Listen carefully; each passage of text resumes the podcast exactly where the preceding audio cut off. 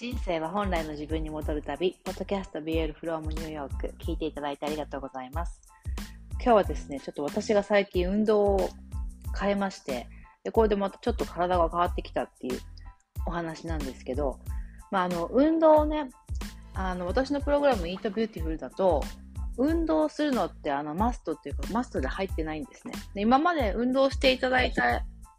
運動をたくさんしてる方に関しては逆にホルモンサイクルに合わせて減らすぐらいなんですけど、あの、基本的に今まで運動してなかった方は、あの、急にこう、ジムに行ってパーソナルトレーナーつけたりとか、マラソンしたりすると、本当膝壊したとか、あの、体壊す方がほとんどなので、あの、ジムでとかでしっかり運動するより、するっていうよりは、もう日常でうまく、あの、活動量を増やすっていう方が、あの、これは、その受講生の方見てても確実にそっちの方が大事ですし、あとあの体重とかね、死亡率とか、ウエストとかもあの変わりやすいんです。もうあの毎日できることだからね、毎日のこう活動量を上げていくってことがすごく大事なんですけど、えー、ただ、あの私の場合も10、20歳過ぎた頃からもう、毎朝基本的に運動してても、それ二十何年なんで、そういう方の場合は、運動が習慣になっている方の場合は、うんとまあ、それをやっぱり、なんですかね、形を変えながら、あの、やっていくっていうことになっていくと思うんですけど、で、あの、ここ最近の変化で言うと、ここ最近というか、まあ本当に、あの、娘を出産してからなんで、9年とか、まあ妊娠中からあんまりに、あの、運動量はあれだったんですけど、まあ、あの、産むまでは、だから10年前までは私基本的に本当にスイミングと泳ぐのとヨガだったんですね。それ以外ほとんどやってなかったんですよ。で、泳ぐのはもうちっちゃい頃から水泳やってて、で、社会人になった時からもう会社行く前に、泳いでから会社行くっていうのはもう日本でもやってて、ニューヨークに来てからも娘出産するまでは、まあ、ほぼ毎日なんですよ、これ。泳いでて、で、まあ、えっ、ー、と、ニューヨークに来てからは泳ぐ代わりに、まあ、週に2回とかヨガをするようになって、まあ、この2つだったんですね。で、出産してから、やっぱ、あの、もう泳ぐとか時間ないじゃないですか。あと、ヨガもやっぱりもう行って、着替えて、ヨガスタジオで行って着替えてとか言ったら、ね、1時間半のクラスなんか取ったらもう2時間以上経っちゃうから、まあ、とにかく時間がなくて、できないわけですね。で、やめて、2つともやめて、で、家でできる、その、ストリーミングでできる運動を始めたんですけど、まあ、最初に始めたのが Tracy Anderson Method で、これね、昔流行ったから、あの、まあ、ご存知の方いるかもしれないんですけど、まあ、あの、グイネス・パウトローとか、あ何ですか、スーパーモデルの、だからミランダ・カーとか、まあそういうなんか、なんだかやってたかな。まあそういう感じの人たち、あの、ハリウッドセレブとか、スーパーモデルが、あみんな一時こぞってやってたっていう運動なんですけど、あのね、あのー、重いウェイトは使わないんですね。軽めのウェイトで、まあ重くてせいぜい5パウンドとかだから2.5キロとかの軽めのウェイトなんですけど、それでも何回も反復運動をするような足にもウェイトつけて、あの、足を上げてヒップアップするみたいな運動なんですけど、これをですね、産後にね、まあ、まず娘を産んだ時、やっぱりお腹周りがあの、戻らないじゃないですか、なかなか。で、ウエストとか、で、なんか皮も余ってるし、みたいな感じで、半年経ったらもう戻るからって言われてたのに、で、妊娠中もあの泳いでたし、でもなんか戻らないってなって、で、その Tracy Anderson Method の、え、ー、と、 postnatal、だからその産後の運動のやつがあるんですけどね、ウエストを戻る、戻すための。で、それやってみたら、ものすっごいきついんですけど、それを3ヶ月くらいほぼ毎日やってたら、本当に戻ったんですよ。まあもちろんその妊娠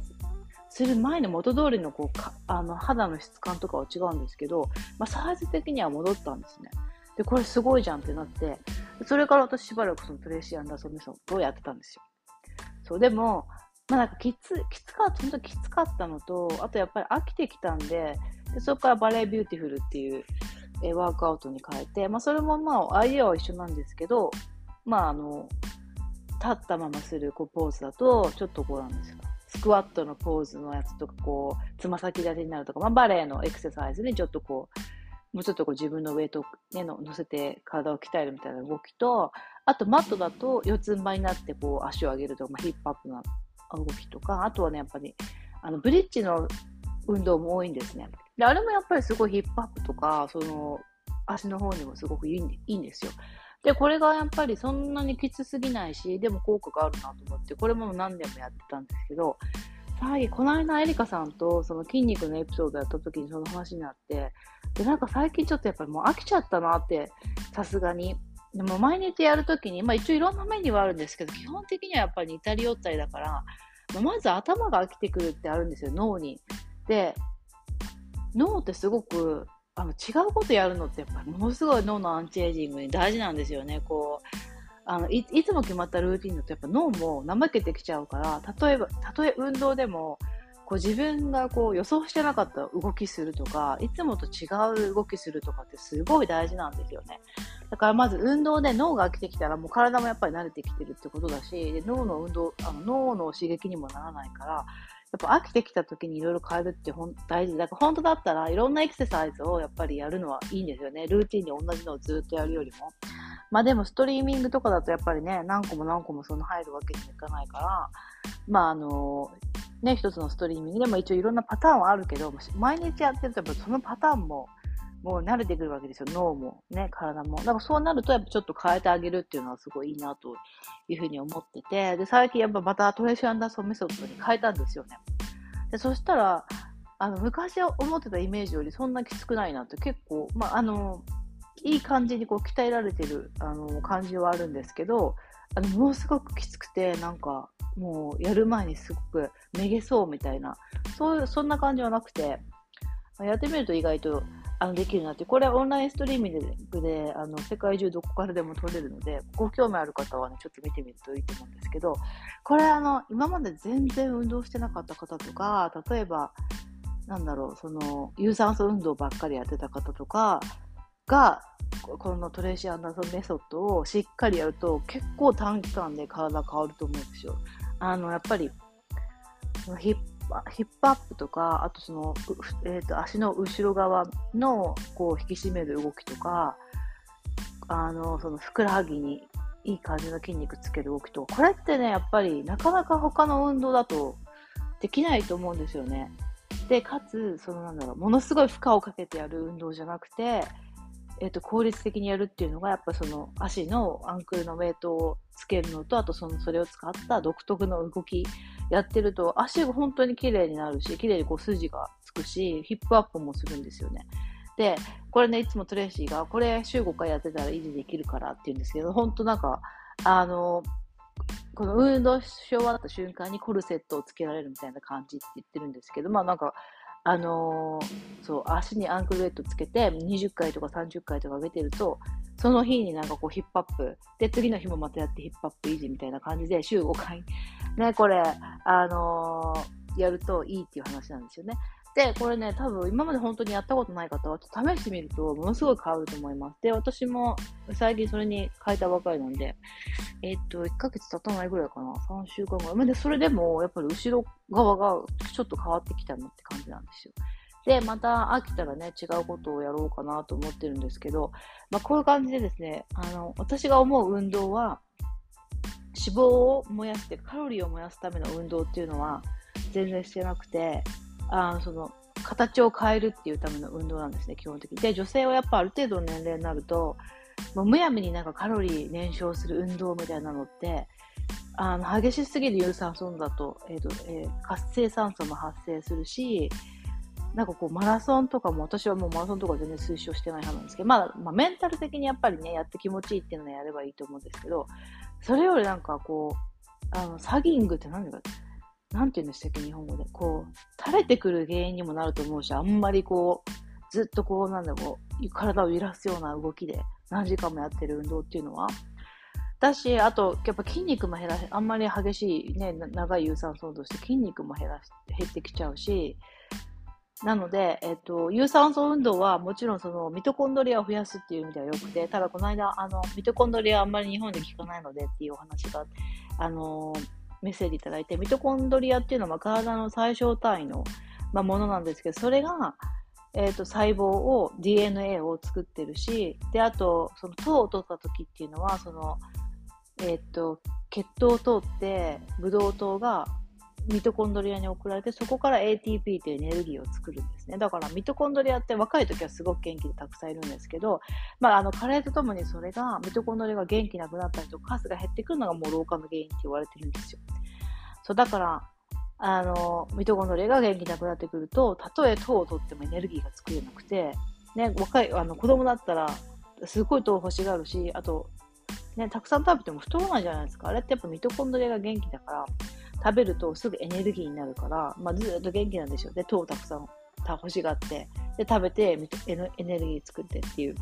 感じなんですね。で、これをお母さんが同じ量だけ食べてると太るのは、やっぱもう、まあいろいろ代謝ね、落ちてるとか、代謝、代謝落ちてるじゃない。あの、筋肉量減ってるとか、活動量あの減ってるとかもあるんですけど、ミトコンドリアの量とか、その、活発、あの、か、なんだろう、元気さっていうのなんていうのかな。あの、クオリティがね、違うっていうのもあるわけですよね。そうそう、だから何の話だっけ？あ、そう、だからミトコンドリアを増やすっていうのも大事で、まあ、そのためはいろいろあるんですけど、あの、有酸素運動っていうのをミトコンドリアが増えるんですよ。だから、あの、有酸素運動をやるんだったら、その脂肪を燃やす目的じゃなくて、ミトコンドリアを増やすためにやるのはいいと思ってるんですね。でも、その、激しい有酸素運動しなくてもミトコンドリアって増やせるんですよ。まあ、例えば、まあ、空腹時も増えるからね、ファスティングやるといいっていうのは、まあ、空腹だと、そのミトコンドリアがまあ、ちょっとストレスかけてあげるといいんですよね。だからちょっと空腹で、中でエネルギー入ってこないなってなると、まあ、自分でエネルギー作らなきゃいけないんで、ね、ミトコンドリアも元気になるし、えっ、ー、と、だからそれを、まあ、3日とか続けるとオートファジーって言って古い細胞をリサイクルし始めるし、とかっていろいろあるわけじゃないですか。で、まあ、あのファスティングの話はまあ置いといて、で、えー、だから空腹時っていうのをミトコンドリア増えるんですね。で、その空腹時にちょっとこう活動して、運動してあげると、まあ、より効果的なんですよ。で、それはすごい激しい運動じゃなくても、まあ、ちょっとお散歩するでもいいし、えそのまま家事して家のことして、なんか動き回ってるでもいいし、ちょっとつま先立ち運動してみるでもいいし、まあ、そんなぐらいでいいんですね。で、そういう感じで日常的に取り入れていくっていうのがもう一番長い目で見ると効果があるし、サステナブルで続きやすい。だから有酸素運動は無理にこう走りに行ったり、えっ、ー、と、エアロビしたりとかじゃなくて、もう普段からできることをちょくちょくやって活動量を上げていくっていうのが大事なんですね。で、ここまではプログラムに入ってて、で、プラスでやりたかったら、もう運動っていうのは有酸素運動じゃなくて、筋肉をつけたりとか、そのヒップアップしたりとか、形を変えていくっていう運動がいいと私は思ってるので、まあ、あの、ちょっと重めの運動で、えっ、ー、と、側近って呼ばれる。まあ、女性はやっぱり側筋はなかなか育ちにくいから、やっぱチキンっていう、こうなんですか、えスローマッスル？うんと、こう、大きいマッスルじゃなくて、筋肉じゃなくて、こうしなやかな感じのちっちゃい感じのマス、あの、ダンサーみたいな、バレリアンみたいな筋肉のつけ方ですね。がいいと思うので、まあ、それのためにそのトレジャンダソメソッドとかは、あの、軽めのウェイトで反復運動をするんですね。あの、重たいのを5回一生懸命、こう息を止めてあげるんじゃなくて、えっ、と、軽めのものでな回数を増やしてあげると、その、あの、チキンがつきやすいっていうふうに言われてるんで、まあそういう感じの運動なんですけど、まあそういう、それをですね、自分の好みのものを見つけてやっていくっていうのが、まあ、プラス、その食事と活動量を増やす、増やすに、のエクストラでできることで、これがやっぱり一番女性が綺麗になる、まあ、運動のやり方なんじゃないかなという感じで、まあ、だから、あと、あとは、その、あれですよ、ホルモンサイクルに合わせてやるっていうのもめっちゃ大事で、これを無視してずーっとやってると逆効果ですからね。これ私いつも言ってるんですけど、まあ、そういう感じでですね、そう、運動するんであれば、有酸素運動はもう日常的にえ、ー、と、ミトコンドリアを増やせるものをやっていく。で、プラスで、まあ、ヨガとかでもいいですけどね、ヨガとかピラティスでも。まあ、そういう感じの、こう、筋肉を、チキンを、えー、鍛えてあげる運動か、あとはちょっとこうヒップアップだったりとか、え、ー、と、足をきのきれ、筋肉をきれいにつけるみたいな、こう、目的をしっかり明確にした動きの運動で、これはやっぱりこう、 Tracy Anderson Method もそうだし、 Ballet Beautiful もそうだし、まあ日本でも多分あるとは思うんですけど、あの、ピラティスでもヨガでも、あの自分にご自身に合ったものがあればいいと思います。だからこれを、あとやっぱ、もう飽きてきたらいろいろ変えるっていうのもすごい大事です。あの、同じことずっとやってると、最初にも言った脳も体も慣れてきちゃって、あの効果がもう半減してしまうので、あの、違うことを変えていくっていうのもすごい大事で、あとは楽しむっていうことがすごく大事で、あとはその女性だったらホルモンサイクルに合わせて、休むときは休んで頑張るときは頑張るっていうメリハリつける。もうこれやるとですね、これをその食事と一緒に合わせてやるとものすごく体が変わりますっていう話で、まあ私もちょっとこのトレーシ・アンダーメソッドもうちょっとえー、続けて、ものすごいヒップアップしたら、じゃあこれをちょっとまたインスタグラムに ヒップアップしたところを、えー、まあ、ご報告するかもしれないというですね。まあちょっとこれどれぐらい変わるかやってみて、で、またちょっと違う運動やってみようかなと思って、まあいろいろ実験ですね。まあ、そういう感じで女性はですね、じゃあ私が思う女性が綺麗になる運動っていうのはもうこういう感じだよっていう話を今日、えー、いたしました。はい。でですね、まあ、また来週以降は多分あのー、インタビューをお届けできると思います。またねも、ものすごい素敵な方のインタビューをさせていただけることになったので、ちょっとね、皆さん聞いていただくのが楽しみなんですけれども、はい。まあ、こういう感じで、ちょっとこの間もね、私一人で話してるのも好きですって、あの、優しいメッセージいただいたので、今日も一人で喋ってみました。あの、またね、あ、今度はミトコンドリアも、あの、リクエストいただいたからもっとしっかりやりたいなと思う。これはもしかしたらインスタライブでやるかもしれないんですけど、まあまあ、こういう話をね、聞いてみたいっていうのがあれば、リクエストいただければ、またそういう話もしようかなと思ってます。はい。で、えっ、ー、とですね、私のプログラム、 Eat Beautiful は年内はちょっともういっぱいで募集してないんですけれども、まあ、あの、今その代わりインスタでね、ご質問とかストーリーと、あとインスタライブもちょっと毎週やって、まあ、ご要望があればですけどね、ご質問で答えていこうかなと思ってるので、まあ、そちらの方で、えっ、ー、と、こちらのポッドキャストとインスタグラムで、はい、えっ、ー、と、いろいろと